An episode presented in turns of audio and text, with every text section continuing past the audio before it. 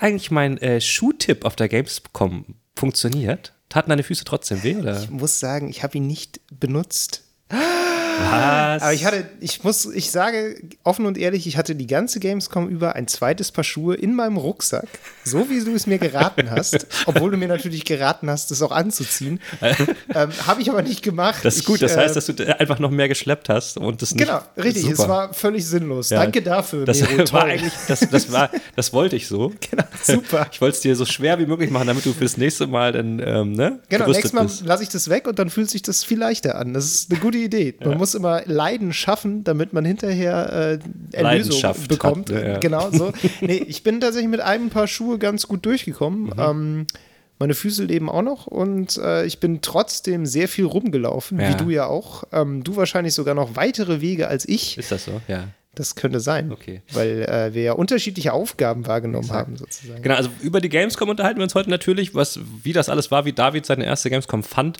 Wir fangen jetzt in Folge 19 mal damit an, erstmal darüber zu sprechen, was wir gespielt haben. Witzigerweise haben wir natürlich das meiste auf der Gamescom gespielt. Das ist richtig, Deswegen- wobei man sagen muss, dass wir auf der in der letzten Folge auch schon zuerst darüber geredet haben, was wir gespielt haben. Aber diese Folge geht Ja. es noch mehr durcheinander mit dem, was wir sonst so erzählen wollen, weil auf der Gamescom natürlich haben wir viel gespielt und auch sonst haben wir, glaube ich, nicht so viel gespielt Nee. außerhalb der Gamescom. Das ist, das ist richtig. Ähm, das kommt jetzt erst noch, ähm, weil jetzt kommen, glaube ich, langsam so ein paar Spiele raus. Ähm, Genau. Aber kannst du dich überhaupt noch erinnern, was du alles auf der Gamescom gespielt hast? Boah, ich habe gerade schon mal so kurz im Kopf überschlagen und versucht, es zusammenzukriegen. Ähm, der Vorteil ist ja, so viel Zeit, was zu spielen, hat man ja dann auch gar nicht. Wenn, das als, wenn du das als Vorteil auslegen möchtest, ja. Naja, für, die, für diesen Zweck schon, weil man muss sich nicht so viel merken. Ja. Aber natürlich äh, ein bisschen was habe ich schon gespielt und Mhm. ich habe mir auch ein bisschen was gemerkt. Oh. Und äh, ich habe mir zum Beispiel gemerkt, dass ich Disintegration gespielt habe. Richtig, Disintegration ist der neue, ist, das ist ein Shooter, kann man schon sagen. Genau. Von das ist dem ein Shooter von äh, dem Studio von Marcus Leto, der Miterfinder von Halo.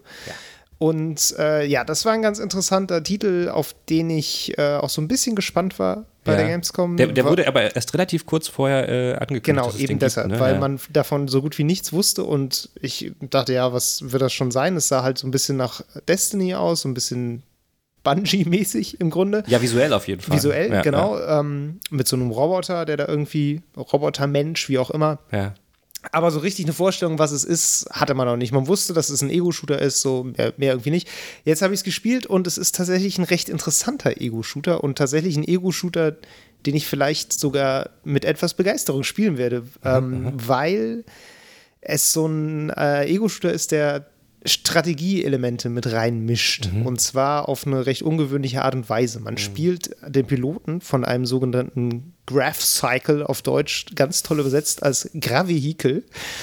äh, Gravehikel. in der offiziellen Steam-Bio, ja. Nice. Ähm, das ist so ein fliegendes kleines Raumschiff, so ein bisschen wie so ein Motorrad mit Flügeln dran. Also mich hat das total an Destiny erinnert, ehrlich Ja, gesagt. ist es, diese, äh, diese Dinger da. ja, sieht auch ein bisschen aus wie ein, wie ein breiter Sparrow Ja. bei Destiny, absolut.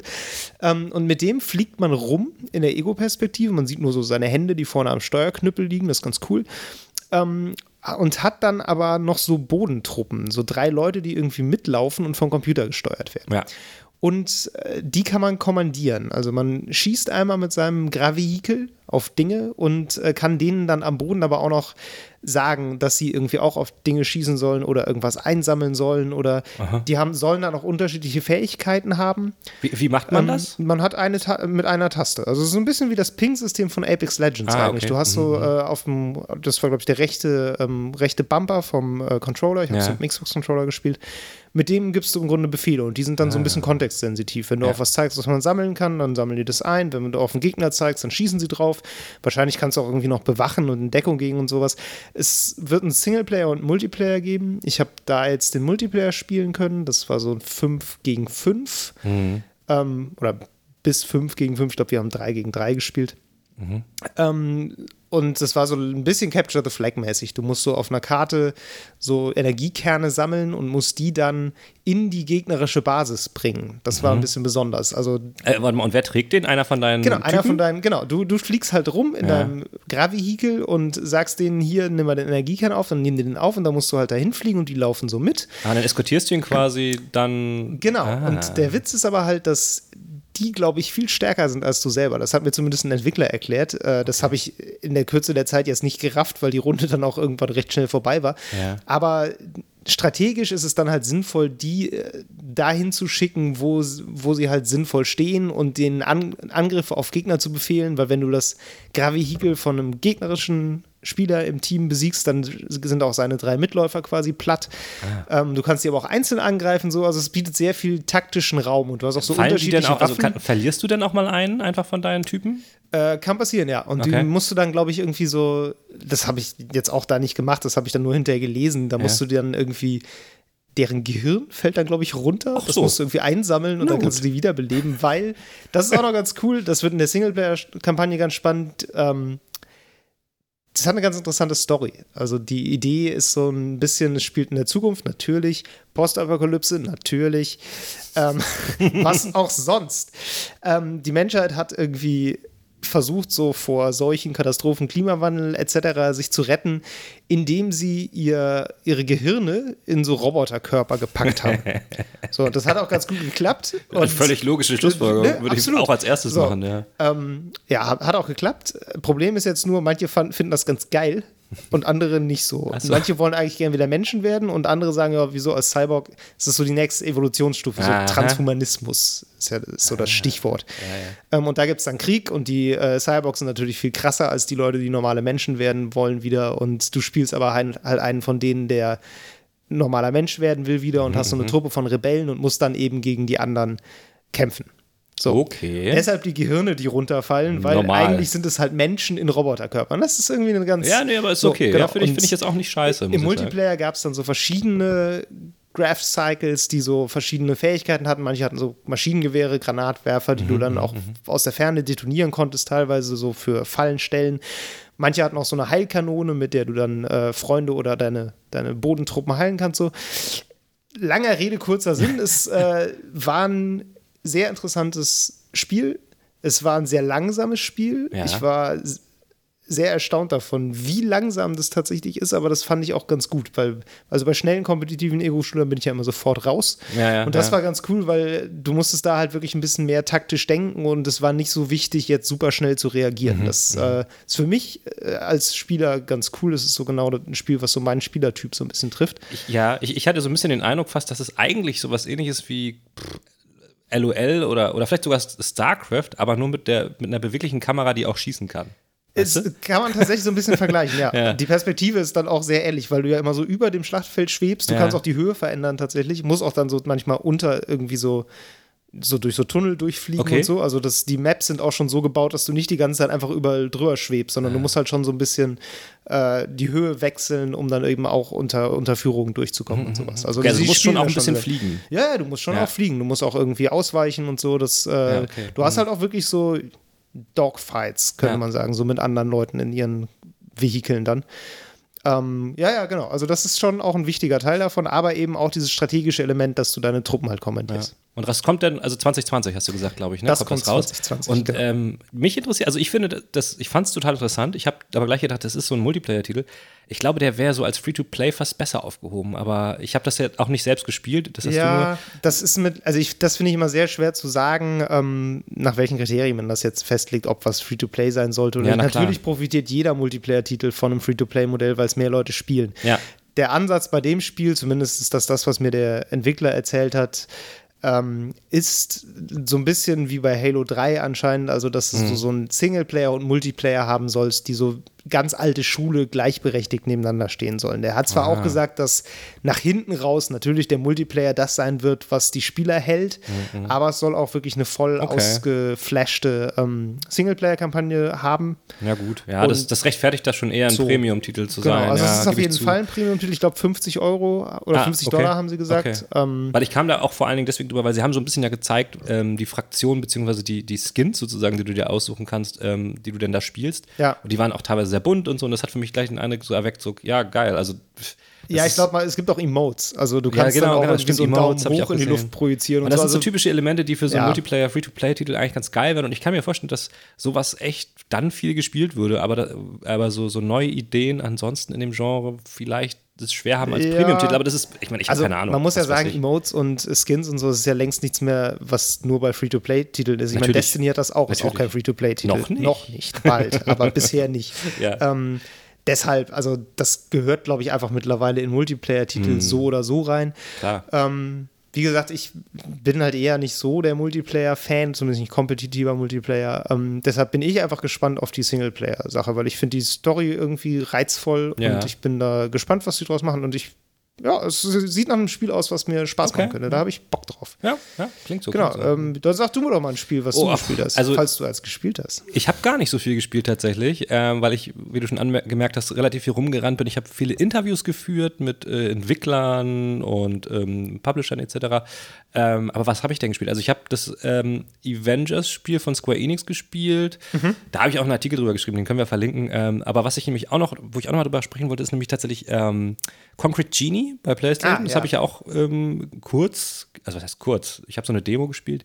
Die gab es, glaube ich, vorher schon bei so einem Event, wo ich keine Zeit hatte. Da war ich im Urlaub.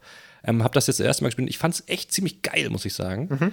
Ähm, Concrete Genie ist so ein Spiel, ja, pff, ich habe ja letztens gesprochen über ähm, Sea of Solitude, so ein Emotion-Plattformer, wie ja. wir gelernt haben. Und das ist so ein bisschen so was ähnliches, ähm, aber mit einem zentralen Gameplay-Element, dass du ähm, so einen magischen Pinsel mit dir rumträgst als Junge. Mhm. Das ist ein Junge, der rennt durch so eine äh, ergraute Stadt und ähm, du kannst an den Wänden ähm, halt so, so Gemälde machen. Also, mhm. Und das kann man auch, wenn man nicht gut malen kann. Das ist, glaube ich, der, die erste Fehlannahme, die die meisten Leute äh, äh, eingehen, wenn sie davon hören. Ähm, du hast quasi so, äh, so Menüs mit so Paletten von so bestimmten ähm, ähm, Elementen, die du dann äh, auf die Wände ziehst, so mhm. mit dem Controller. Und zwar mit dem ähm, mit diesem Motion Control vom PlayStation Controller. Das ist ein PlayStation Exclusive. Mhm. Richtest du den Pinsel dann auf die Wand und ziehst das dann so in so Richtung und dann wird das so, ähm, werden daraus automatisch total schöne Bilder. Und das ist ganz geil. Das ist, das ist allein schon mal ganz geil. Und du, Malen ähm, für Dummies. Ja, äh, das, das ging dann in dieser Demo so, dass ich an diesen Häuserwänden hingen so ähm, Glühbirnenketten runter, die aber ja. aus waren. Und die musste ich dann halt durch meinen Pinsel dann ähm, anschalten. Mhm. Ähm, und dadurch habe ich dann irgendwie so eine Art Farbe gesammelt und so. Und dann konnte ich irgendwann so Genies ähm, es sind so eine Art Monster, auch mhm. malen und ähm, die haben sich dann bewegt. Die haben dann gelebt und an den Wänden sind die mir nachgegangen und so. Und die wollten dann, äh, wollen dann auch bestimmte Aufgaben, von, also wünschen sich dann, dass ich bestimmte Sachen zeichne und so. Mhm. Ähm, also die leben in der Wand. Die leben in der, der Wand, Wand, genau. Okay. Die helfen mir aber auch, bestimmte Dinge zu tun. Und ähm, ja, das, das ist sehr schön gelöst und die Grundstory ist, da geht es um, um, um ähm, Mobbing erst in erster Linie. Das sind halt mhm. dann so, so, eine, so eine Bande von anderen Kindern, die einen halt scheiße finden und einen immer verprügeln, wenn man denen zu nahe kommt und so. Ähm, und das Thema ist da ähm, wohl, ich habe das halt nur innerhalb der Demo, mhm. Demo gesehen, sehr schön ähm, aufgegriffen und sehr, ähm, sehr, wie soll man sagen, sehr sensibel äh, wird, das, wird damit umgegangen und, mhm. und ähm, stellt dieses ganze Mobbing-Thema vielleicht auch für sehr einsame Kinder ganz gut dar, wie ich finde. Also der Junge vertieft sich halt in seine Zeichenwelten und so weiter und so fort und versucht sich damit irgendwie ähm, aus dieser grauen Welt zu flüchten. Und das ist, also ich fand es unglaublich schön, auch wenn die Mechaniken halt auch nicht bombastisch neuartig waren. Also es äh, ist halt, wie gesagt, dieses Zeichnen, da hast du ein paar Jump-and-Run-Passagen und so. Ähm, aber da das ich habe das Gefühl gehabt, das ist eher so ein Titel, der so ein bisschen untergeht und ähm, mhm. dafür, dass das ein PlayStation, PlayStation Exclusive Titel ist. Ähm, und ich fand den, ich fand den richtig geil, muss ich sagen. Es gibt wohl auch ähm, zwei VR-Modes, die habe ich nicht gesehen, ähm, aber das ist ein Titel, auf den freue ich mich tatsächlich schon ganz schön doll. Mhm. Ja, cool. Ähm, genau, ja. Ansonsten habe ich. Es ist so ein also ein sehr kleiner Titel, ne, der aber trotzdem dann nicht Indie ist. Und da, ich wir hatten da kurz drüber gesprochen ja. und das war so ein bisschen kurios, äh, weil wir so Begriffsverwirrung quasi hatten. Ne? Ja, genau, was, ob das jetzt Indie ist oder ja nicht. nicht Indie, nee, nee, das, ist, das ist wohl so. Also dieses Studio Pixel Opus heißen die, die sind gegründet worden von, ähm, von Sony, schon soweit ich jetzt richtig das auf dem Kasten habe, ähm, aber aus äh, Entwicklern, die sie sozusagen von der Uni direkt gecastet haben. Das mhm. ist so eine Art Einsteigerstudio. Die hatten zuerst ein Spiel entwickelt, das nennt sich Entwined und das war eher so eine Art ähm, ja, visuelles äh, Spiel, was so, so komische Flugmechaniken hatte. Das erinnert mich sehr, erinnerte mich sehr an Flower. Kennst du Flower? Äh, nee. Das ist auch sowas, was eher so sehr emotional ist, mit Bildern spielt, eher okay. so äh, künstlerisches Spiel, ein künstlerisches Spiel war. Und ähm, Entwined ist auch so, da sind so ähm, so fliegende Schemen, die du halt steuerst und das wird auch mit der Musik irgendwie unterstützt und mhm. dann so zum Erlebnis. Ich kann so, mir vorstellen. Genau, ja, so sehr abstrakt. Sehr abstrakt ja. und, und das, das, hat Pixel Opus halt als erstes ähm, entwickelt und das war jetzt ihr zweites Projekt, mhm. äh, Concrete Genie, was halt schon so ein bisschen gamiger ist. So, ne? Mhm. Also das, man, man, sieht schon direkt, was das Spiel will und wie es funktionieren soll. Und das funktioniert sehr gut. Und ähm, ja, das hat, das hat mich äh, überrascht, sag ich mal so, ja. weil ich dachte, das ist halt so ein ganz kleines PlayStation-Spiel. Aber das, da habe ich echt Bock drauf. Ja, sonst kann, also dann habe ich ähm, Iron Man VR habe ich gespielt, mhm. äh, auch so eine Demo bei PlayStation und ähm, da war ich sehr skeptisch, weil ich dachte, ja gut, noch so ein VR-erlebnismäßiges Game, halt mit Marvel-Lizenz. Ähm, aber es ist, es ist sowas, aber es ist, ein, es ist gut gemacht. Und ja. ähm, man fliegt dann halt als Tony Stark da durch die Weltgeschichte und, und, und schießt mit seinen Pulsoren aus den Händen. Und ich musste dann da in dem Spiel aus dem Flugzeug springen und ähm, Pepper Potts retten, die im Flugzeug gefangen war. Da musste ich die Triebwerke ähm, reparieren von außen, gegen Flugdrohnen schießen und so. Nichts Revolutionäres, aber für ein VR-Game hat das echt gut Spaß gebracht. Ja. Und ja, das, das gucke ich mir wohl auch mal an, aber das, äh, ich hoffe, das ist kein Vollpreistitel, weil dann ist es nicht unbedingt was für mich.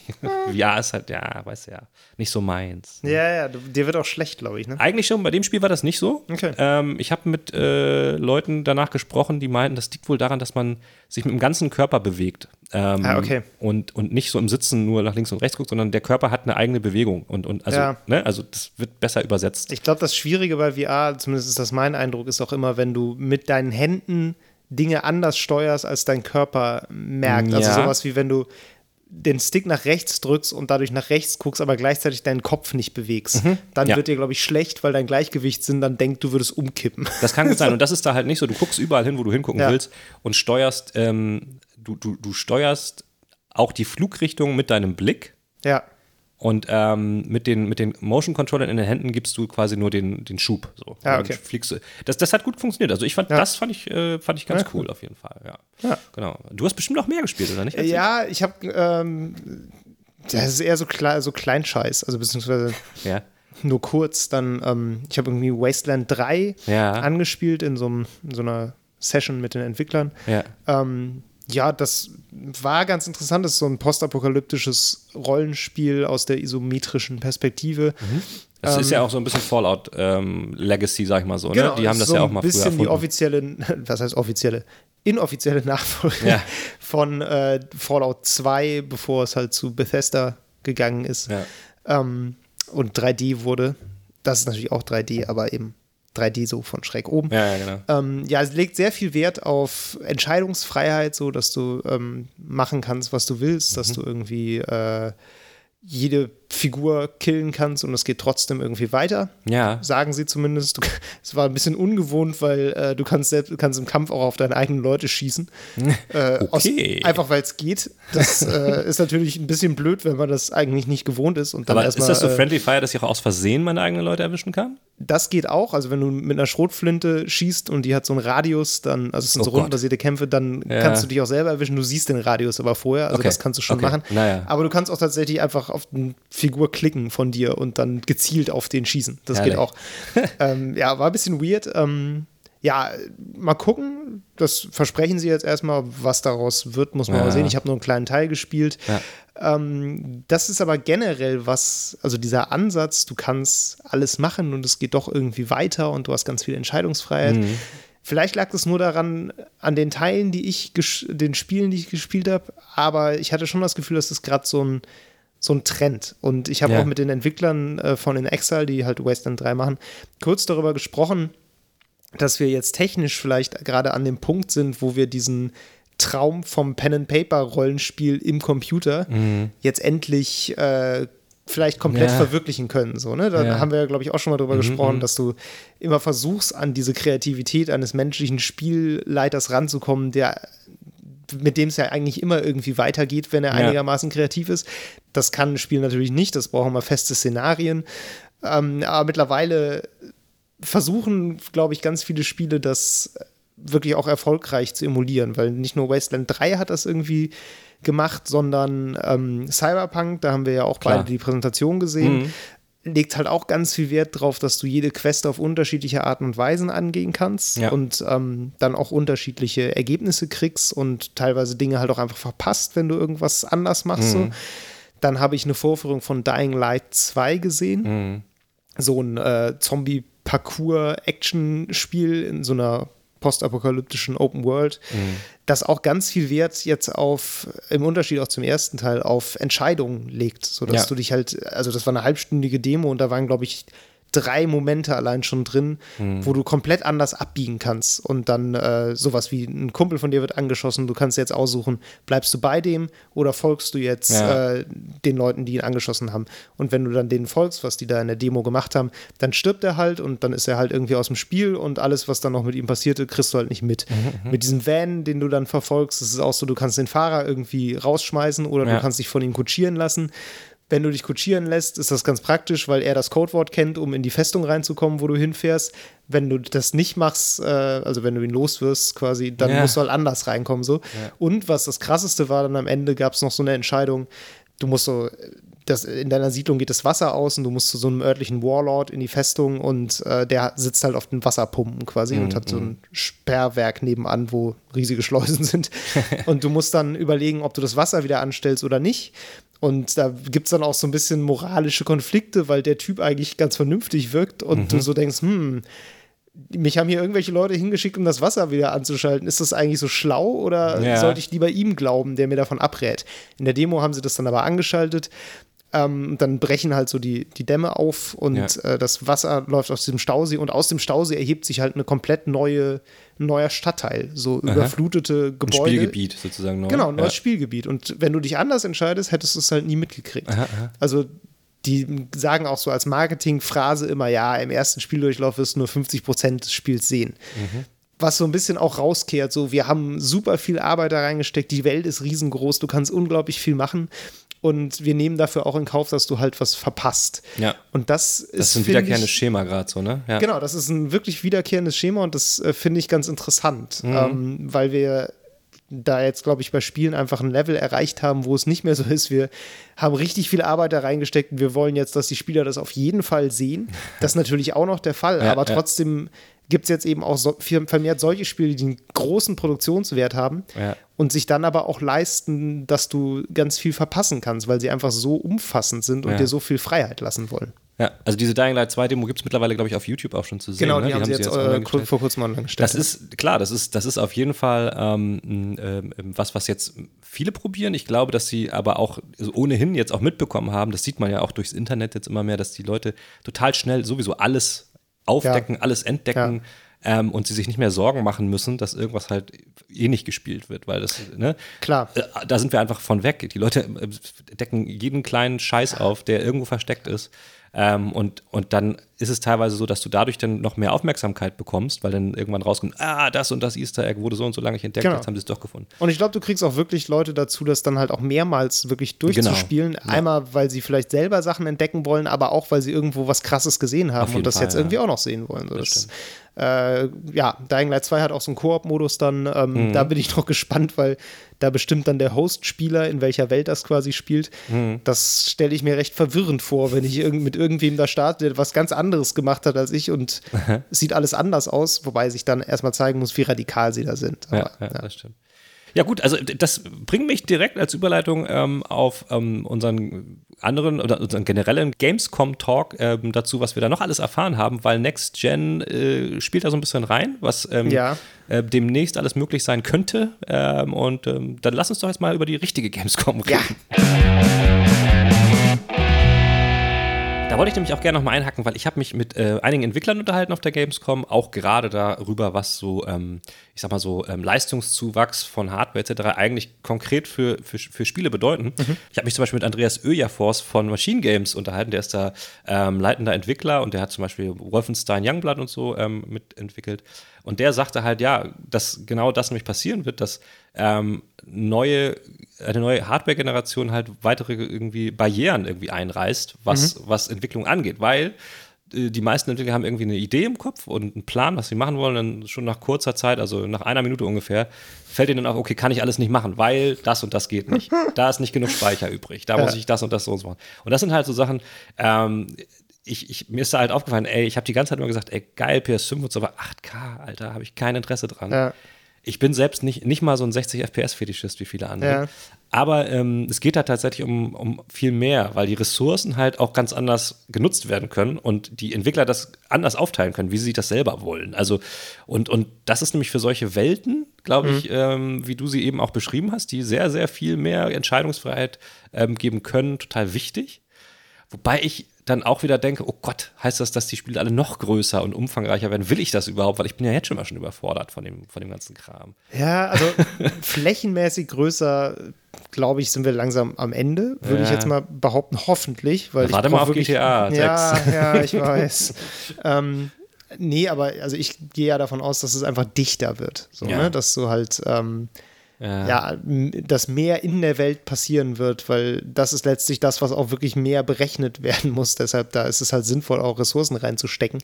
Das du kannst halt mehr verdichten, weil du mehr gleichzeitig laden kannst, ganz doof gesagt, Ja, ja, aus ja. Laienperspektive. Nee, ja, klar. ähm, ja, aber genau, deshalb halt auch verschiedene Abzweigungen ermöglichen kannst und mehr Abzweigungen ermöglichen kannst. Ne? Definitiv, ja.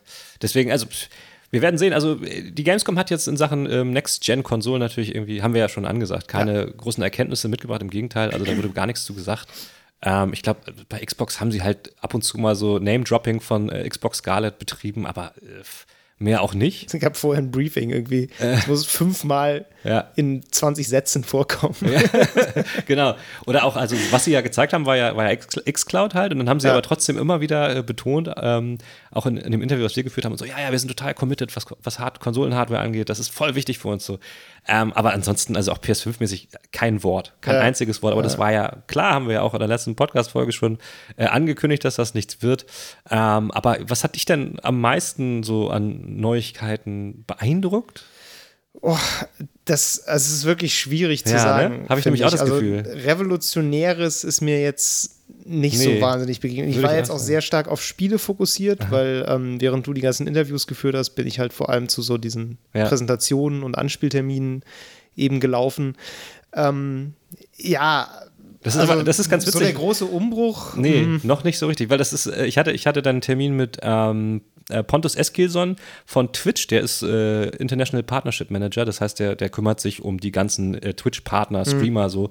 Ähm, und die haben nämlich ähm, die Termine nicht gemacht auf der Gamescom selber, sondern im Hotel gegenüber. Und da bin ich dann hin und die waren dann quasi so ein bisschen aus der Welt rausgekapselt. Und er fragte mich dann ja, ey, was war, was war denn die krasseste Enthüllung jetzt auf der Ja. Gamescom? Und ich so, hm, ja, pff, keine Ahnung, ehrlich gesagt, fiel mir, fiel mir spontan überhaupt nichts ein. Also das krasseste war vermutlich äh, Kojima mit Death Stranding. Ja, dann, okay. also, das, Ja. also das war zumindest die Neuerung oder die Bekanntgabe, die so das größte Profil hatte. Da gab es ja, Ja, diese die äh, Opening Night Live von Geoff Keighley, diese Show, wo auch einfach Mhm. Trailer-Geballer im Grunde war, eins, einer nach dem anderen. Ja. Und am Ende halt als großen Höhepunkt kam dann irgendwie Kojima rein Ja. und die beiden haben ihre Buddy-Romanze noch ein Das bisschen fand ich, ich fand ausgebaut. das schon ganz schön eklig, muss ich sagen. Also auch wie dann, wie dann die Leute gleich nach vorne strömten im Stream und sich dann fotografiert haben davor. So. ja, ja, ich so, ja. ey also Leute, der ich mein, Personenkult ist schon ein bisschen weird. ja, auf jeden Fall. auf also jeden ich bin da auch schon langsam ein bisschen, mir, ist es, mir geht es auch ein bisschen drüber. Ich war ja dann in dieser, ähm, die wurde ganz kurzfristig angekündigt von der Prä die Präsentation von Death Stranding mit Kojima. Also ich war im die, gleichen die Raum. später auf der äh, auf Genau, der, die war ja. dann am, am ersten Messe. am Pressetag war Ja. die, ähm, das, das, diese Präsentation von Death Stranding haben sie öffentlich, also für alle Leute gemacht, Mhm. auf der, die gesamte Messe über, immer in so Schüben von, ich weiß jetzt nicht, 100 Leuten oder sowas. Aber die allererste, die hat Kojima selber gemacht. Und dann haben sie dann kurzfristig eingeladen, so First Come, First Serve, sollte man halt antworten. Ich habe geantwortet, ich bin auch reingekommen. Und ähm, ja, das, also ich habe dieselbe Luft geatmet wie er. Wow. Das war ganz witzig. Zuerst, zuerst haben sie, ähm, da musste man halt ewig warten. Also es fing halt irgendwie 10, 15 Minuten später an. Aber sie, die Mikrofone waren die ganze Zeit offen von denen schon hinter der Bühne. Okay. Das war ganz geil. Weil sie, weil sie noch besprochen haben, so, ja, und dann, wenn das Video angeht, dann hier und da. Ich, also er hat, glaube ich, nichts gesagt, aber irgendwie Ja. sein, sein Übersetzer hat da mit denen irgendwie diskutiert. Und äh, dann ging es halt los, er kam rein und die Presse hat dann halt Standing Ovations äh, gemacht, was ich auch schon dachte, so, ey Leute, ich meine ganz ehrlich, wir sind ja hier unter uns. so, Ja. weißt du? Ähm, und dann hat er halt ein paar Sätze gesagt, das war auch sehr freundlich, sehr höflich natürlich so. Ähm, und hat gesagt, nochmal das gleiche wie im Stream Nacht, äh, am Abend vorher, dass er sich total drauf gefreut hat, dass er lange nicht mehr bei der Gamescom war und so. Und ähm, dann haben sie das gleiche gezeigt, wie sie auch im Stream gezeigt haben. Und ähm, aber dann zum Schluss halt noch ein äh, Video, was es noch nicht vorher zu sehen Ja. gab. Das ist jetzt auch schon im Internet geleakt.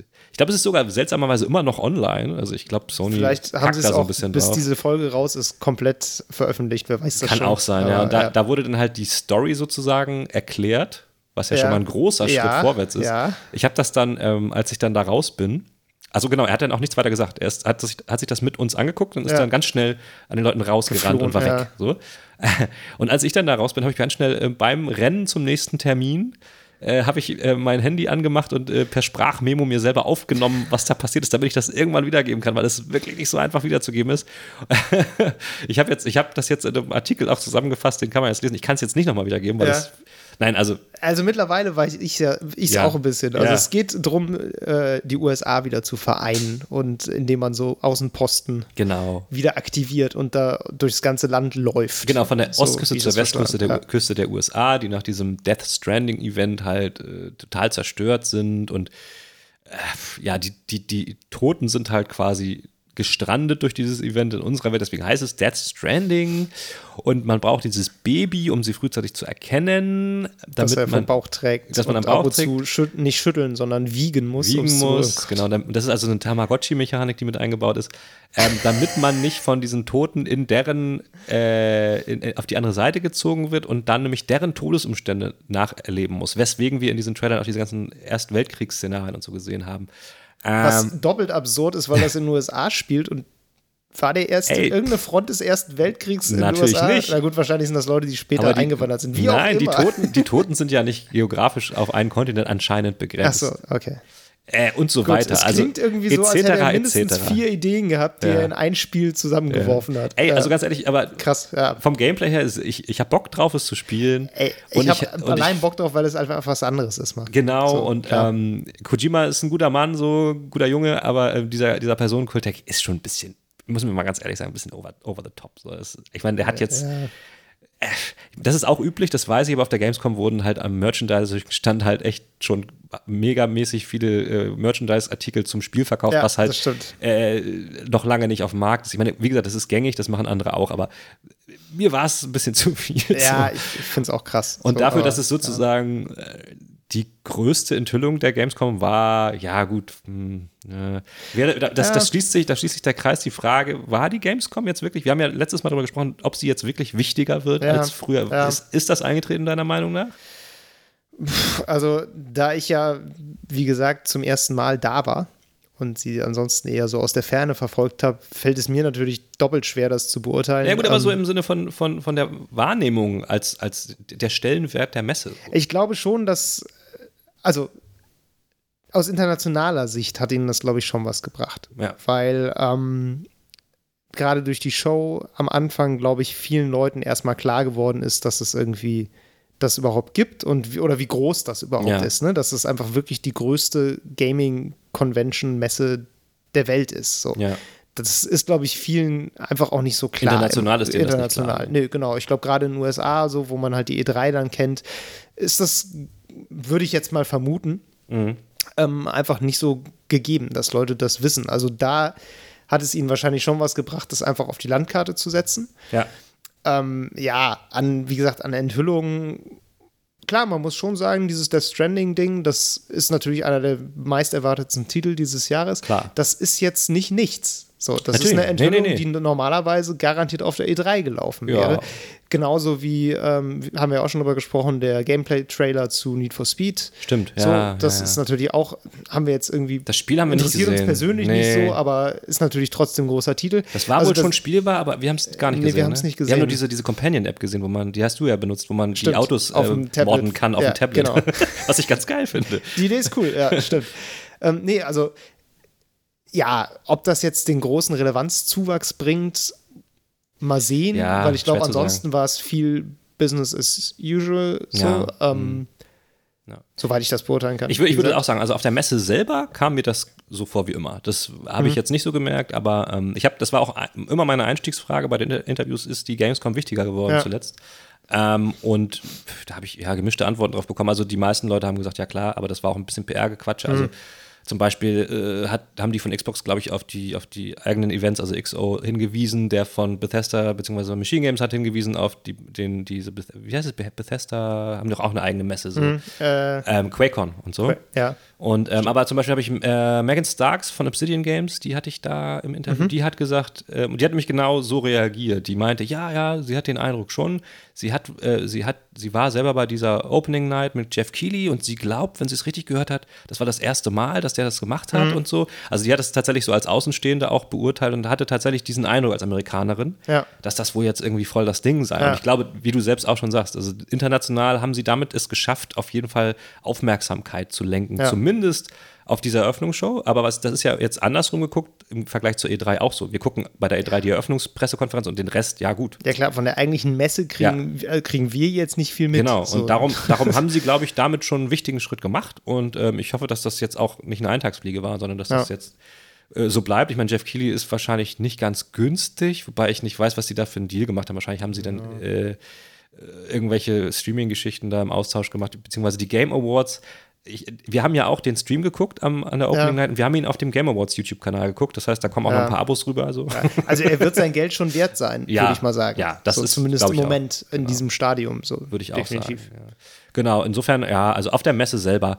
Ich glaube aber auch, dass den eigentlichen Besuchern ist das gar nicht so wichtig. Nee, ne? glaube ich Die auch Kids, nicht. die da rumlaufen, also.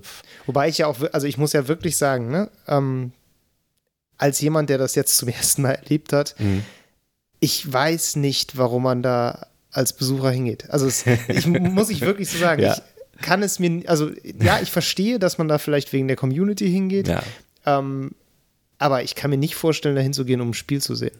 Absolut nicht. Also mhm. wenn ich die Schlangen sehe vor, vor dem Death Stranding Stand, ja. wo die Leute zwei, drei Stunden anstehen, um dieses Video zu sehen, hm. von dem du mir jetzt erzählt hast und was jetzt im Internet geleakt ist, also noch nicht mal um irgendwas zu spielen. Ich meine, ja. das muss man ja mal runterrechnen auf den Tag. Wenn du acht Stunden Zeit hast äh, und drei Stunden damit verbringst du mit Warten an einem Sony-Stand, ich meine. Ja, das ist, ich meine, die Leute, ich glaube, das sind hauptsächlich Leute, die sich tatsächlich gleich eine Karte für die ganze Messe, also für die ganze ja. Messewoche holen. Ähm, aber ich, ich, bin der, ich bin ziemlich überzeugt davon, dass, es, dass dieser Community, dieser, dieser Party-Gedanke, mhm. dass man auf Gleichgesinnte trifft, für, für die meisten der muss völlig im Vordergrund stehen. Total. ja. Und halt, ich meine, es sieht ja auch alles geil aus und es ist äh, ne, visuell krass. Ja. Ähm, ähm, aber ich habe auch, ich habe dann, ich saß dann in der Präsentation drin, die du später auch geguckt hast von Ubisoft von ähm, ähm Watch Dogs mhm. Legion. Und wir hatten ja so Fast Passes, wir kamen, mhm. ich, ich, musste auch in 15 Minuten warten, aber ähm, ja. neben diesem Fast Pass-Eingang war dann auch die Schlange von den Leuten, die da saßen und Ewigkeiten warteten, dass sie dran kamen. Ja. Und dann saß ich halt in der Präsentation, es dauerte noch ein bisschen, bis es anfing und ich hatte neben mir dann halt Leute sitzen, die halt keine Fast Pass haben und habe die gefragt, so wie lange habt ihr gewartet? Ja. Und die meinten so, ja, so zwei, zwei Stunden, ein bisschen länger. Ähm, und meinten dann, ja, ähm, sie wollten sich mal was angucken und das war die Schlange, die am kürzesten war. Also die ja. hatten auch gar kein konkretes Interesse ja. so an dem Game. Ja. Ähm, also, also, die wussten schon, was das ist und hatten, fanden es schon interessant, aber die hätten, wären auch in eine andere Präsentation. Ja, gegangen. wahrscheinlich nimmst du das echt eher so fürs Feeling dann mit. Ja, genau. Also das Gefühl, und die waren auch nicht enttäuscht oder so. Ich glaube, wir sind vielleicht auch einfach tatsächlich ein bisschen verwöhnt, weißt du? Ja, weil wir, wir gehen halt sehr erstmal spielen wir sehr viel Kram und zweitens ja. gehen wir natürlich sehr zielgerichtet auf sowas. Ne? Und natürlich kennen wir auch ungefähr alles, was da ja. gespielt wird, oder haben zumindest mal davon gehört. Ich meine, viele Klar. Leute verfolgen das wahrscheinlich auch nicht so in der Breite und wissen jetzt nicht über jeden großen Titel Bescheid, der da gezeigt wird. Genau, oder eben genau andersrum. Ich glaube, einige sind auch nur wegen einem bestimmten Titel genau. da oder wegen zwei und dann deswegen können die sich auch leisten, sich da ja. anzustellen, weil sie ja. nur das sehen wollen. Ja, das stimmt. Ähm, dennoch sehe ich es auch so wie du. Ich würde mich jetzt nicht für, einen, für eine äh, Theaterpräsentation von äh, Call of Duty drei Stunden anstellen, ja. wenn ich drei Wochen später das Video auf YouTube gucken kann. So. Ja. Da finde ich, muss auch langfristig die Gamescom sich vielleicht was überlegen, damit sie nicht das gleiche Debakel erlebt wie dann irgendwann die E3, dass sie halt überflüssig wird durch das Internet. Ja. Ähm, aber das, der Vorteil ist eben dieser Community-Gedanke. Also du ja. triffst da super viele Leute, du triffst da vielleicht auch Freunde, äh, aus anderen Teilen von Deutschland, viele, das habe ich auch immer wieder erlebt, ähm, die sitzen dann da irgendwo in so Grüppchen zusammen und das sind Leute, die unterhalten sich dann teilweise auf Englisch, weil die sich, ähm, die von, kennen sich, die kennen sich von Online-Spielen, ja, aber die haben sich noch nie in Real Life getroffen ja. und das machen sie auf der Gamescom. Ja, klar, das, das, kann, ich, stimmt, das, das kann ich total nachvollziehen, Anlass, das finde ich auch total cool. Ähm, und ich glaube, das steht eindeutig im Vordergrund. Ähm, und das hat ja auch die Branche erkannt, deswegen ist sowas ja auch wichtiger, weil sie da an der Zielgruppe dran sind. Ob die Zielgruppe nun so up to par ist wie wir als, als Berichterstatter, die halt die Hälfte eh schon gesehen haben, ist dann völlig irrelevant. Also ja. klar, auch, auch dem muss dann irgendwann eine Grenze gesetzt werden, weil noch größer muss die Gamescom meinetwegen, meiner Sicht nach nicht sein. Mhm. So. Ähm, sie muss nur ihre Relevanz irgendwie hochhalten. Das ist eher ja. so ein bisschen das Ding. Das war ganz lustig, dass du das sagst. Noch größer muss sie nicht werden, weil das war dann bei Twitter so ein bisschen zeitgleich zur Messe so ein Trendthema, dass Leute dann immer meinten, ja, warum lassen denn jedes Jahr mehr Leute rein und mm. so. Mhm. Und das war, war ganz lustig, weil dann schon so ein bisschen war, ja, es beschweren sich jetzt die, die da sind, dass andere zu ja, viel da sind. Das stimmt, und dann so, ja, stimmt. aber ich verstehe es natürlich und ja. ähm, ich sehe das auch kritisch, dass man jetzt ja. jedes Jahr noch mehr Tickets verkauft. Du kannst ja einfach weniger Tickets verkaufen. Ja, du musst ja niemanden rausschmeißen, du mhm. musst nur von Anfang an weniger Leute reinlassen. Das ja, ist, ist, ja durchaus machbar. So. Und das finde ich auch okay. Aber dafür müsste man natürlich auch den Willen haben, das nach oben hin zu begrenzen. Da weiß ich nicht, ob der da ist. Das glaube ich halt auch nicht. Ich meine, sie haben ja jetzt auch schon diese Modelle, die es jetzt gibt, dass es ähm, auch am Pressetag so abends noch so Wildcards und sowas gibt oder auch zusätzlich noch so ein Abendticket. Mhm ähm, was erst ab, ich glaube, 16 Uhr bis 20 Uhr oder so gilt. Das sind Modelle, die haben sie auch erst im Nachhinein eingeführt, um halt noch mehr Tickets zu verkaufen. Mhm. So. Äh, ja, ich weiß es nicht. Ähm, du kannst natürlich immer argumentieren. Es gibt viele Leute, die möchten gerne hin. Also warum ja, soll man es ihnen sicher, verbieten? Natürlich, klar. Ähm, aber das ist ja. immer schwierig. aber irgendwann ist halt auch voll. Ja. Ist auch so. Und ich meine, ich meine, man muss ja auch sagen, ich meine, Köln kann, kann das noch gut ab, so. Ja. Aber ähm, das hat auch irgendwann eine Grenze, dass so eine Stadt infrastrukturell so ein Mega-Event halt auch verkraftet. Also ja. ich glaube, es ist noch, noch auf dem Punkt, wo, wo, wo die Stadt da sehr viel wirtschaftlich einfach umsetzt und was davon ja. hat so. Ja. Äh, ich kann mir trotzdem vorstellen, dass viele, viele Bürger von Köln da überhaupt keinen Bock drauf haben. Und, ja, ähm, mir fällt gerade ja. ein, äh, der lustige Taxifahrer, mit dem wir gesprochen haben. Erstmal Erkenntnis der Gamescom, alle Kinder von Taxifahrern in Köln spielen Fortnite. Ist so. Wir haben mit allen Taxifahrern über Fortnite geredet ähm, und wie man die Kinder davon abhält und sie trotzdem darin bestärkt, weil es ja auch irgendwie cool. Ja, ja, Aber ähm, einer, einer war so ein bisschen pöbelig drauf und meinte so, ja, die, äh, das wäre eine Scheißmesse, ja. weil die Leute alle kein Geld hätten. Genau, da gehen nur die Kinder, äh, die eh genau, eh nichts ausgeben. Die Kinder, ja. die halt kein Geld haben und dann so ankommen und sagen, ja, fährst du für 8 Euro dauert dahin und ja. der meinte, der nimmt schon gar keine Aufträge mehr an, dahin zu fahren. Äh, klar, so eine Yachtmesse ist natürlich lukrativer. ja, stimmt. so, weil, ja. genau, also hat Vor- und Nachteile sowas. Ne? Dennoch habe ich das, also ich meine, wenn man mal in Köln ist zur Gamescom, dann ist die ganze Stadt darauf ausgerichtet. Das merkt man total. Ja, total. Also nicht nur, dass die komplette äh, Werbung, Citylights und andere Kampagnen, Plakatkampagnen, das ist alles nur noch Games-Werbung, ja. sondern äh, sämtliche anderen Events, die drumherum, also Partys, die stattfinden, alles, äh, die Gastronomie, alles ist, lebt natürlich davon. Und ich glaube auch, dass zum Beispiel einige kleine Hotels, die, die sanieren sich das, fürs ganze, das ganze Jahr durch die Gamescom. Ja. Ja, also noch geht das, aber ich glaube, das hat irgendwann eine Obergrenze. Man, man weiß es nicht so genau. ja. ja. Ja, nachdem wir jetzt drüber gesprochen haben, was äh, wir bei der Gamescom alles gemacht und gesehen haben, können wir auch nochmal drüber reden, was wir nicht geschafft haben, denn wir haben ja auch schon angedeutet, dass wir uns viel zu viel vorgenommen haben. Wie und äh, was ist denn das, das Blödeste, was du verpasst hast, Miro? Das Blödeste, Oder was das Wichtigste, was ja. du eigentlich gerne gemacht hättest? Puh, also ich hätte, ich hätte tatsächlich ähm, gerne äh, ein bisschen Need for Speed gesehen. Ich habe aber von EA irgendwie gar nichts gesehen. Das war alles nichts. Ähm, und ich habe nicht Google Stadia erleben können. Ähm, die ah. hatten ich, ich habe mir Xcloud natürlich, ich bin ja der große Cloud Gaming Advokat, ja. wie man so schön ja. weiß. Weiß man ja, auf der Straße erzählt man sich Der davon. Mann mit der 250 Mbit-Leitung. es ist so. Ähm, und ich hab, nennen ihn so im Viertel. ich habe mich dann gleich auf Xcloud gestürzt am Xbox-Stand. Ähm, das war ja dann so ein Medium interessant, was hat einfach funktioniert. das Langweilig. War, ich habe da so ein, äh, habe da halt auf dem, auf, da war so ein Handy angeklemmt an, an Xbox-Controller. Mhm. Ich habe halt gespielt. Ich, ich der, der Promoter war, glaube ich, ein bisschen enttäuscht, dass ich nicht wow gesagt habe, weil ich kannte das halt schon. also das Prinzip Cloud Gaming kenne ich halt schon. Das hat aber gut funktioniert. Ja. Das einzig Beschissene, ganz ehrlich, war, dass sie ähm, auf, der, auf der E3 war es wohl noch so, dass sie die, die Server waren halt im ganz normalen Azure-Rechenzentrum 400 Meilen weit weg. Ja. Auf der Gamescom haben sie das infrastrukturell nicht hinbekommen. Deswegen standen die Server unter dem Tisch da. Und das war natürlich irgendwie scheiße, muss ich sagen, weil das ist nicht das da nee, wird nicht das, das gezeigt, ne, was nicht. gezeigt also, werden muss. Ja. Äh, ja. fand ich nicht so geil. Und, und Stadia wollte ich dann natürlich auch gerne gucken. Ähm, habe ich aber einfach zeitlich nicht geschafft. Ich habe es, glaube ich, nicht mal in die Halle geschafft, weil ich so hin und her gerannt bin. Und die hatten so einen Stand, da musstest du dich an. Oh, doch, ich war einmal kurz da, doch. Ich bin daran vorbeigerannt. Die hatten mhm. so einen Stand, da musstest du dich anstellen und da musstest du ähm, so, so hochlaufen, da konntest du es probieren, dann musstest du durch eine Rutsche wieder runterrutschen. Geil. Ich habe den Twist jetzt auch nicht ganz verstanden, wie, Ja, aber ähm, Ähm. ja, konnte ich mir also nicht angucken und wir haben leider auch keinen Termin bei denen bekommen. Die haben, also wir sind eigentlich, stehen wir ganz gut mit Google, so, aber die hatten irgendwie dann kurzfristig nichts mehr für uns, keine Ja. Ahnung. Bin ich gespannt, bin ich gespannt, ähm, aber ist ja auch bald soweit. Insofern, das war so, das hat mich ein bisschen abgefuckt, weil ich den, den Vergleich gerne wollte. Ne? Ja. Cloud Stadia, äh, Shadow kenne ich ja schon. Ähm, GeForce Now kenne ich auch schon. Also das fehlt mir als einziges Ja. noch in meiner Sammlung. PlayStation Now. PlayStation Now kenne ich auch. Ja. Luken. Ja, Mero sammelt Cloud-Dienste. Sehr gut.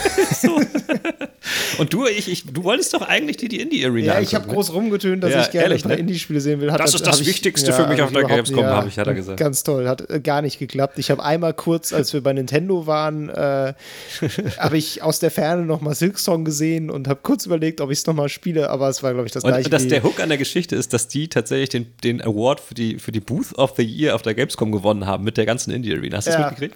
kann, nee, n- wer, die, in, die, Die Indie Arena äh, als solch hat den Preis gewonnen als dachte, beste, als Nintendo beste Booth. Ja, Und, schade. äh, ja, hast- haben wir nicht gesehen. Blöd, äh, ich bin da, glaube ich, noch nicht mal in der Halle gewesen. Also wirklich, also Ich wirklich ich bin nicht. nicht mal ansatzweise Ja. dahin gekommen. Ja, Ähm, echt schade, ja, echt, ne? Das war schade. Ein ähm, bisschen entschädigt wurde ich, dass ich immerhin The Witcher 3 auf Switch gespielt habe. Ist zwar kein Indie-Spiel, aber ist immerhin auf Switch. Ja. Aber da, wo ich sonst Indie-Spiele spiele. Stimmt, hä? ähm, genau. Äh, Was hast du noch nicht geschafft? äh, Genau, äh, ja, wie gesagt, das war so das größte Versäumnis. Ansonsten äh, hätte ich gerne was zu essen unter 5 Euro gefunden. Oh, vergiss Ähm, es, ja. Hat auch nicht funktioniert, Ja, ja, aber ja. Generell gut. ist das mit Essen auf der Gamescom. Ich, ich, ich habe mich da schon diverse Mal drüber mokiert, ähm, dass man sich immer darüber aufregt, dass dieses Klischee vom fetten Gamer und so weiter und so fort, aber es gibt da halt auch nichts Gesundes, nur, ne? Na, Also, es ist- schon. Also ich habe da ähm, am ersten Tag so Reis mit Curry gegessen. In dem Curry war kein Curry und auch keine Kokosmilch, obwohl es dran stand. Das war einfach nur so Aber war das nicht zerkochtes? Asiagemüse. Ja, eben. Nö, war okay, hat aber 7,50 Euro gekostet. Ja, herrlich, und am zweiten Tag habe ich die sp- am spärlichsten befüllte Falafel meines Lebens gegessen. und gleichzeitig war es die teuerste. Ja. Also die hat auch irgendwie 7 Euro gekostet. Ähm, Ja. Ich, Ja. hatte, ich hatte so ein, Pi ein Stück Pizza, was ungefähr, das war so groß wie meine kleine Minihand und die hat auch äh, 6 Euro gekostet und ich habe mich sehr schlecht danach gefühlt. Ich habe sehr viel Sodbrennen danach gehabt. Man kann Ja. natürlich argumentieren, ey, ihr habt doch Pressetickets, geht doch raus, erst draußen was. Ey, wir haben keine Zeit dafür. Das funktioniert einfach nicht. Wir rennen von A nach B. Also das ist nicht Sinn der Sache, aber ich verstehe schon, die Leute Ja. müssen ja auch Geld verdienen und wenn sie Ja. das ist halt Kapitalismus, Und- Angebot und- und Nachfrage. genau, wenn Leute in- hungrig sind, kannst du halt so viel Geld nehmen, wie du willst. Und irgendwie habe hab ich auch den Eindruck, über die Jahre haben die, haben die meisten ähm, äh, Pressestände, nicht Pressestände, sondern so Businessstände in der Business-Area äh, auch rausgekriegt, dass das echt teuer ist, Essen zu servieren und haben nur noch immer so Snacks und so Kleinigkeiten da. ja, das stimmt. Wobei, Shoutouts an Xbox, die haben immer die geilsten Muffins da. Das ist echt nice. Da kann man echt meterweise Muffins Ja, das stimmt. essen. Die hatten auch ganz gute so Brownies mit Erdnussbutter. Ja, da konnte ja, man das sich ein bisschen cool. satt essen. Das ist echt cool. Ja, Aber. Also kulinarisch nicht unbedingt eine Highlight. Die Gamescom von einigen äh, internen Ständen abgesehen. Ja, letztes, Das, Jahr hat, äh, letztes Jahr hat Kollege Michael, der mit war, noch davon getönt, dass er bei, ich glaube, THQ Nordic immer so sich, sich hat äh, Schinken vom Stück schneiden lassen und mit Käse. Das gab es dieses Jahr auch. Ach, das gab's? Ja, das gab's. Das Hab war bei gesehen. ähm, ja, da Koch Media, genau. Das ist ja THQ Nordic, ist ja alles eins alles mittlerweile. eine Mischpoke. Ja, THQ Nordic, meine speziellen Freunde.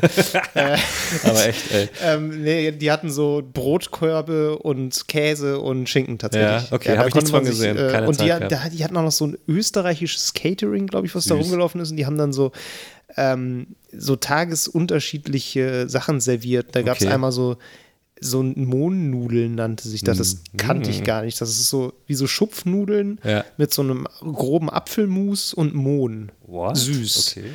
War ganz geil. War nichts zum Satt mir zu exotisch, War aber ganz nee, also das kann man aber tatsächlich sagen, was, was, was ich tatsächlich ähm, vermisse, was wir verpasst haben, sind äh, so Partys und sowas. Haben wir gar nicht mitgenommen. Das stimmt. Und es sollte ja diese polnische Party geben mit äh, polnischen Getränken und polnischen Speisen äh, in der polnischen Äh, Botschaft. ja. Die haben wir komplett ausgelassen, leider. Äh, ja, Ähm, dann- nicht leider, aber haben wir komplett ausgelassen. ausgelassen. Und andere Partys auch nicht so. Wir, waren, wir haben versucht, auf die von, von Gigabyte äh, zu gehen, von, diesen, von dem Notebook-Hersteller. Stimmt, die war dann vorbei. Die war dann aber schon vorbei. Die, die ging irgendwie um 17 Uhr los, da hatten wir keine Zeit. Dann kamen wir an, da standen noch 17 drei, Uhr bis 17.15 Uhr. standen so 13, drei- 13 Leute mit einem Bier in der Hand und die Party war aus. Ähm, das war jetzt auch nicht so cool. Und sonst, äh, was gab so eine Xbox-Party, dann wir auch nicht mehr hin. Puh, ey, wir, wir haben, also da waren wir Ja echt. gut, partymäßig haben wir nicht viel mitgenommen. wir sind halt auch alle schon über 30, ne? Oder sind wir, nee, nicht alle, aber fast alle, die mit waren, waren über 30. Das ist unsere Ja. Entschuldigung. Ne? Knapp.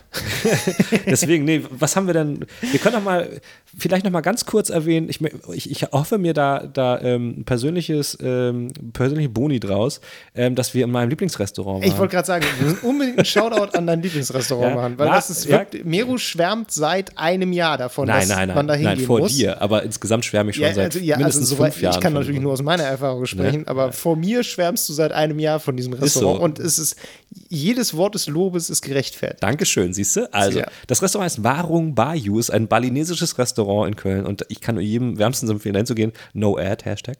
Ähm, leider. Aber ich würde wir gerne, trotzdem wir gerne nehmen alles an, was uns Tofu. geboten wird. Ähm, genau, die haben nämlich, äh, das Geilste ist dieser, dieser knusprig ge gebratene, ist das frittiert? Ich weiß nicht, Tofu. Ja, der ist gefüllt mit, auch, mit Gemüse teilweise in, in einer leicht scharfen Erdnusssoße. Es ist einfach der absolute Hammer. Ich habe jetzt schon wieder Hunger. Ich ey. bin ja, ich bin ja absoluter Carnivore im Gegensatz zu David und ähm, damals war ich, als ich das erste Mal reingegangen bin mit Kollegen ähm, bei der Gamescom natürlich auch, ähm, haben wir uns tolle Sachen ausgesucht von der Karte. Dann kam der, der Chef, der Maitre, der da, der da immer sitzt in der Ecke, der kam ja, äh, nee, ihr nehmt, ihr nehmt Tofu und den anderen Tofu und äh, so, und wir so, äh, okay.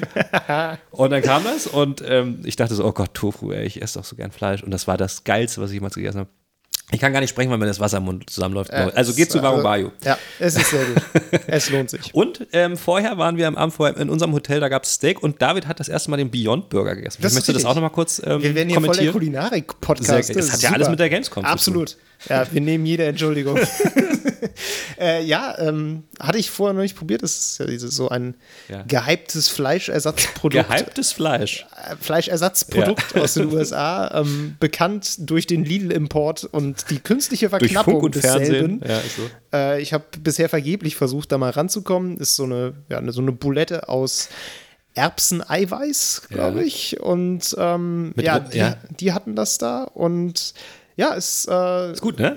ist gut. Also ich ha habe jetzt zu lang kein Fleisch mehr gegessen, um wirklich sagen zu können, wie echt es schmeckt. Mhm. Die Konsistenz ist aber wirklich Hackfleischmäßig, soweit Genau, die ich haben das da so rote. Betesaft als Blutersatz da ist noch so rote Betesaft mit drin, damit das so aussieht wie so blutig gebratenes Rinderhack. Mm, geil. Ähm, ist natürlich entsprechend gewürzt Ja. und ähm, ich weiß nicht, du hast den ja vorher schon mal gegessen, du, du wirst, den, wirst eher sagen können, ob man das einem Fleischesser Ja. andrehen könnte, aber ich glaube, die gute Idee an diesem Produkt ist, dass die sich, dass die nicht auf Vegetarier und Veganer zielen, die Genau, dann ja. was äh, eine Alternative haben wollen, Ja. sondern die gezielt auf Leute äh, gehen, die gerne Fleisch essen. So sieht's aus, ja. Und die müssen sie zufriedenstellen. Ja, und deshalb ist das auch geil. Ich habe das, das, äh, also das war ja irgendwie in Funk und Fernsehen, in Medien irgendwie, dass es das immer nur ganz kurz irgendwo gibt und so. Und dann hatten sie das irgendwann bei mir in meinem Edeka und ähm, ein Regal so voll mit, ich, ich würde jetzt mal sagen, handverlesen zehn äh, Packungen.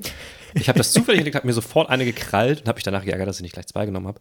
Ähm, und habe das dann, ähm, weil ich an dem Abend grillen gegangen bin mit Kumpels, habe das dann da auf den Grill geschmissen und ähm, ich fand es super geil, weil, ähm, wie gesagt, ich esse gerne Fleisch und ich finde es meistens bei so Ersatzprodukten, ähm, wie soll man sagen, ähm, aufdringlich, wenn man versucht, unbedingt eins zu eins Fleisch nachzuahmen, weil ich immer sage so, ey, dann isst man halt kein Fleisch, dann muss es ja aber auch nicht so schmecken. Ähm, ja. aber der Beyond Burger, hat das, hat das, hat ein gutes Mittelmaß erreicht, würde ich sagen. Also ich würde schon bemerken, dass es Mhm. kein Fleisch ist, aber es schmeckt so gut, dass es, dass ich es auch so gerne esse. Und ähm, je nachdem, wie man es zubereitet, auf, auf, auf unserem Gasgrill war es so ein bisschen, in, also nicht so, so gleichmäßig Mhm. äh, geröstet, aber wenn man das gut hinbekommt, dann ja, auf so einem Burger. Also ich, Also im Steakhouse war er auf den Punkt. Ja, und ja, äh, also nochmal zu diesem, um da mal kurz einzuhaken, weil mich das immer ein bisschen auf die Palme bringt, wenn Leute sagen, ja, da muss es ja auch nicht wie Fleisch schmecken. Die meisten Leute, die kein Fleisch essen, machen das ja nicht, weil sie keinen Fleischgeschmack mögen, Ja. sondern weil sie den Rest eklig finden. Nee, nee, aber aus meiner Sicht ist das so. Okay, Also aus meiner Sicht ja. als Fleischesser denke ich so, ey, denn, wenn ich mich jetzt bewusst dazu entscheide, heute mal kein Fleisch zu essen, dann muss es auch nicht so schmecken. Okay, klar, Das weil du es ja normalerweise dann auch Ja. einfach essen würdest, ja. Darum, Gut, also okay, ja. äh, ich, ich Aus möchte, ich, Vegetarier-Sicht bist du halt immer so ein Klar. bisschen, ne, wo Leute sagen, ja, wieso muss das denn Wurstform haben? Ja, Alter, weil das halt wurstförmig ist. ja, nee, das klar, ich kann meine, da also muss ja kein ich Tier verlange, drin ich verlange halt nicht, dass mir vorgegaukelt Ja. wird, dass es genauso ja. schmeckt und das ist nur das, was ich meine so. Ja. Ähm, nee, aber ansonsten Beyond Burger kann ich empfehlen so. Also ne? Mhm. insofern haben wir haben wir kulinarisch das Beste von Köln wahrscheinlich mitgenommen, was es gibt. Also mein Steak war übrigens auch sehr sehr Wobei gut. man sagen muss, dass das Steakhouse in Leverkusen war, aber Stimmt, hey, Mist, ja. Ja, unser Hotel war in Leverkusen, aber es ist ja quasi alles eins. Ich richtig. mein, es ne? ist, ja, Die Grenze das darf ist ja jetzt fließend. niemand in Köln oder Leverkusen hören, aber es ist alles eins. Für uns ist die Metropolregion äh, eine oder. Düsseldorf gehört auch noch dazu. Für diese Behauptung werden wir jetzt erschossen. Ich habe jetzt auch ge gelernt äh, am Wochenende, dass zur Metropolregion Hamburg gehört übrigens auch Schwerin. Und das hätte ich niemals im Leben gedacht. Ich dachte, das Okay. ist schon, weiß ich auch nicht. Ist doch ein anderes Bundesland. Zumindest das, ja. Und ähm, darum, also Okay. Metropolregionen sind größer als äh, die einzige Wahrnehmung so im. Ich, jetzt frage ich mich gerade, ob ich mit meinem HVV-Ticket auch bis nach. Naja, gut. Gut, mit diesem schön geschlagenen Bogen zur äh, Deutschlandkunde äh, verabschieden wir uns und beenden diesen äh, kulinarischen das. Ja, Beitrag genau. zur Gamescom. Ja, wir freuen uns. Also, David, freust du dich aufs nächste Jahr oder nicht so? Ich habe schon ein bisschen Bock. Ich glaube, Ja? nächstes Jahr wird es von den Enthüllungen auf jeden Fall spannender. Ich Ja. bin wahrscheinlich auch nächstes Jahr hoffentlich froh, den Pressebereich Ja. nutzen zu können, weil so. wenn ich da jetzt als Besucher hinfahren sollte, wird man mich da definitiv nicht sehen. Dafür mag ich Menschenmassen nicht Genau. genug. Bei mir ist es auch immer so, dass ich halt äh, danach immer völlig fertig bin, völlig im Arsch, keinen Bock mehr auf irgendwas habe. Aber dann äh, nach einem spätestens einem halben Jahr habe ich wieder Bock drauf. Und ähm, ich bin jetzt schon, ich freue mich jetzt schon auf die Sachen, die wohl gezeigt werden. Das Rumlaufen, ja gut, aber Gehört auch dazu. das gehört auch dazu. Insofern, wir wollen auch nicht immer nur meckern. Es war auch, es war eine schöne Games. Es war auch schön. Ne? Richtig. Gut. Bis dann. Bis dann. Ciao. Das war Level Cap Radio Folge 19. Wenn euch die Episode gefallen hat, dann lasst uns einen Stern, einen Daumen nach oben oder einen Kommentar da und bewertet uns vor allen Dingen gut bei iTunes, weil dann rutschen wir im Ranking nach oben. Lob, Kritik oder Gastrotipps für die Stadt Köln gehen bitte an levelcapradio@gmail.com. Auf Twitter sind wir unter @lcrpodcast zu finden. Außerdem twittere ich unter @djmeru und David unter @hamlabum. Vielen Dank fürs Zuhören und bis zum nächsten Mal.